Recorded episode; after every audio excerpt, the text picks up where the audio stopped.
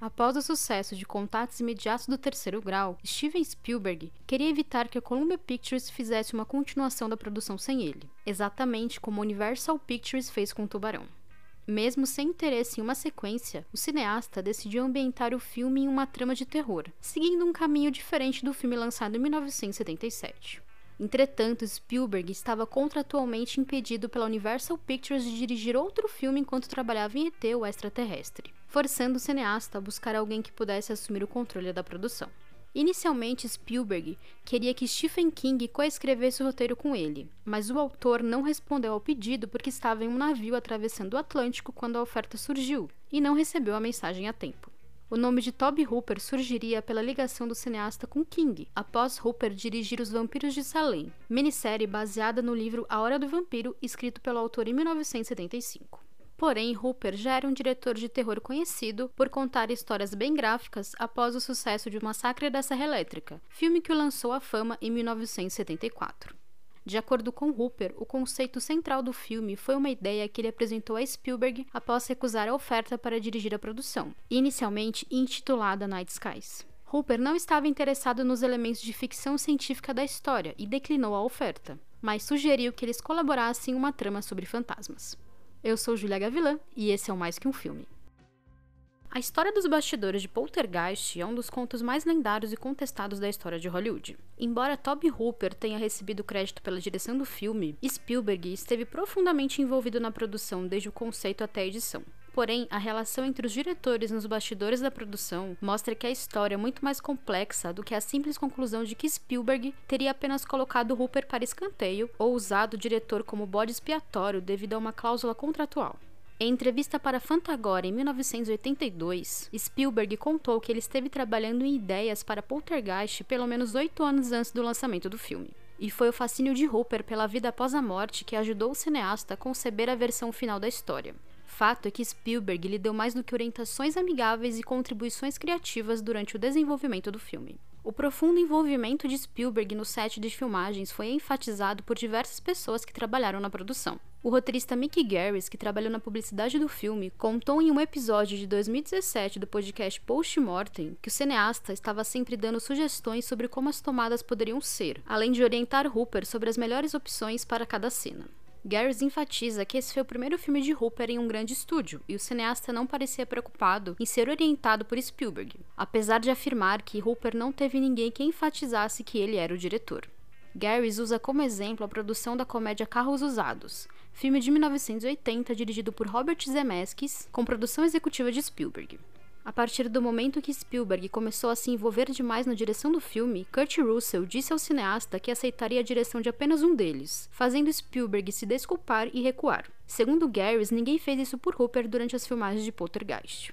Em entrevista exclusiva dada à Verity em setembro de 2022, os atores Joe Beth Williams, intérprete de Diana Freeling, e Craig T. Nelson, que assumiu o papel de Steve Freeling, contaram detalhes sobre o envolvimento de Spielberg. Segundo Nelson, o cineasta adotou uma abordagem mais prática no set, e sempre houve uma colaboração criativa entre os diretores, sem qualquer tensão a esse respeito.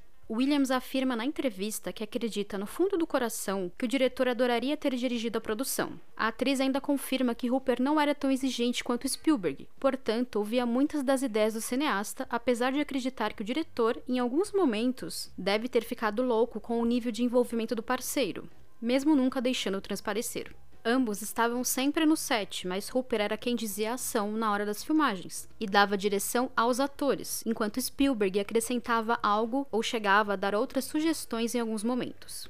Para Williams, é justo dizer que foi uma espécie de combinação dos dois. Hooper foi vítima de algo conhecido como cinema autoral, uma teoria cinematográfica que surgiu na década de 1950 que gira em torno do conceito de que um cineasta é o único influenciador do próprio filme. É uma forma de ligar a obra de alguém aos temas que o cineasta aborda, e a coerência de um estilo singular. A indústria cinematográfica ama a ideia de um cineasta capaz de deixar uma marca duradoura no cinema. E em 1982, não havia um cineasta que eles adoravam mais que Spielberg, o homem capaz de criar uma mistura entre o melhor da arte cinematográfica com a emoção que o público geral adora. Poltergeist foi a primeira vez que o cineasta abriu mão de um roteiro para outro diretor, apesar da escrita não ser apenas dele. Michael Grace e Mark Victor haviam escrito o filme de ação Perseguição Mortal e uma comédia não produzida chamada Turn Left and Die quando Spielberg decidiu convidá-los para possivelmente trabalhar com ele. Após exibir o drama de guerra A Guy Named Joey para a dupla e afirmar que queria refazer o filme, algo que o diretor realmente faria em 1989 com Além da Eternidade, Spielberg mencionou que trabalharia uma história de fantasmas. Grace ligou para ele no dia seguinte dizendo que ele e Victor só tinham interesse na história de fantasmas sendo oficialmente contratados depois que os planos com outro escritor fracassaram. Presente em todos os dias de filmagens de Poltergeist, Spielberg trabalhou extensivamente com Hooper nos storyboards detalhados do filme. Ele também contribuiu para detalhes cruciais da trama, como a prisão de Carol Anne no reino espiritual. Entretanto, Hooper fez toda a pré-produção do filme e esteve envolvido em todos os passos, além de dar a visão que queria para a história.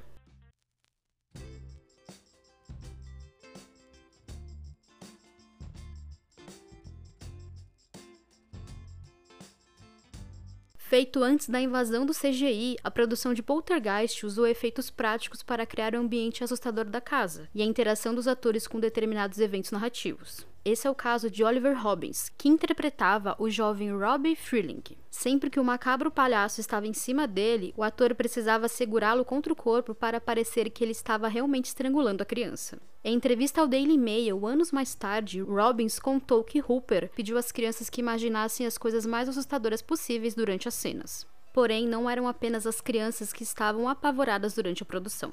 Williams contou durante uma participação no Reddit Ama, um subreddit para entrevistas interativas, que todos estavam hipersensíveis nas filmagens, algo que foi inegavelmente usado pelos atores nas interpretações. Os efeitos práticos também foram usados em outros momentos, como a intensa cena que Marty arranca o próprio rosto. Para realizar esse efeito de cortar a carne, a produção criou um busto rasgável da cabeça do ator Martin Casella. A impressionante escultura era única e só poderia ser usada uma vez em uma única filmagem. Cassella ficou tão apavorado com a possibilidade de estragar o adereço de 100 mil dólares que sugeriu para Hooper que Spielberg realizasse a cena. O cineasta gostou da ideia e, a partir do momento que Hooper disse ação, Spielberg começou a rasgar o adereço grosseiramente. Entre outros momentos memoráveis do filme, Williams contou que a piscina de lama que precisou entrar era terrível e começou a cheirar mal depois do primeiro dia de filmagens. Entre cadáveres flutuando e outras coisas estranhas, a atriz ficou apavorada com a possibilidade de engolir aquela água e pegar alguma doença. Ainda para a entrevista da Vanity Fair, Williams compartilhou detalhes sobre a cena que Diane é jogada contra o teto do quarto por forças invisíveis. Para que o efeito funcionasse na câmera, uma réplica do quarto do casal foi construída, e o ambiente fazia um giro de 360 graus, funcionando como uma secadora de roupas. Essencialmente, a câmera e o operador ficaram amarrados no chão do quarto, enquanto a atriz rolava pelas paredes e o teto do cômodo. Isso criou a ilusão de que ela não tinha peso. Depois de 50 tomadas, Williams estava com os joelhos e cotovelos sangrando pelas batidas. Já o operador da câmera amarrado precisou paralisar as filmagens várias vezes para sair para vomitar. A intensidade do filme poderia ter sido diferente se alguma das ideias de Hooper e dos roteiristas tivessem sido aceitas.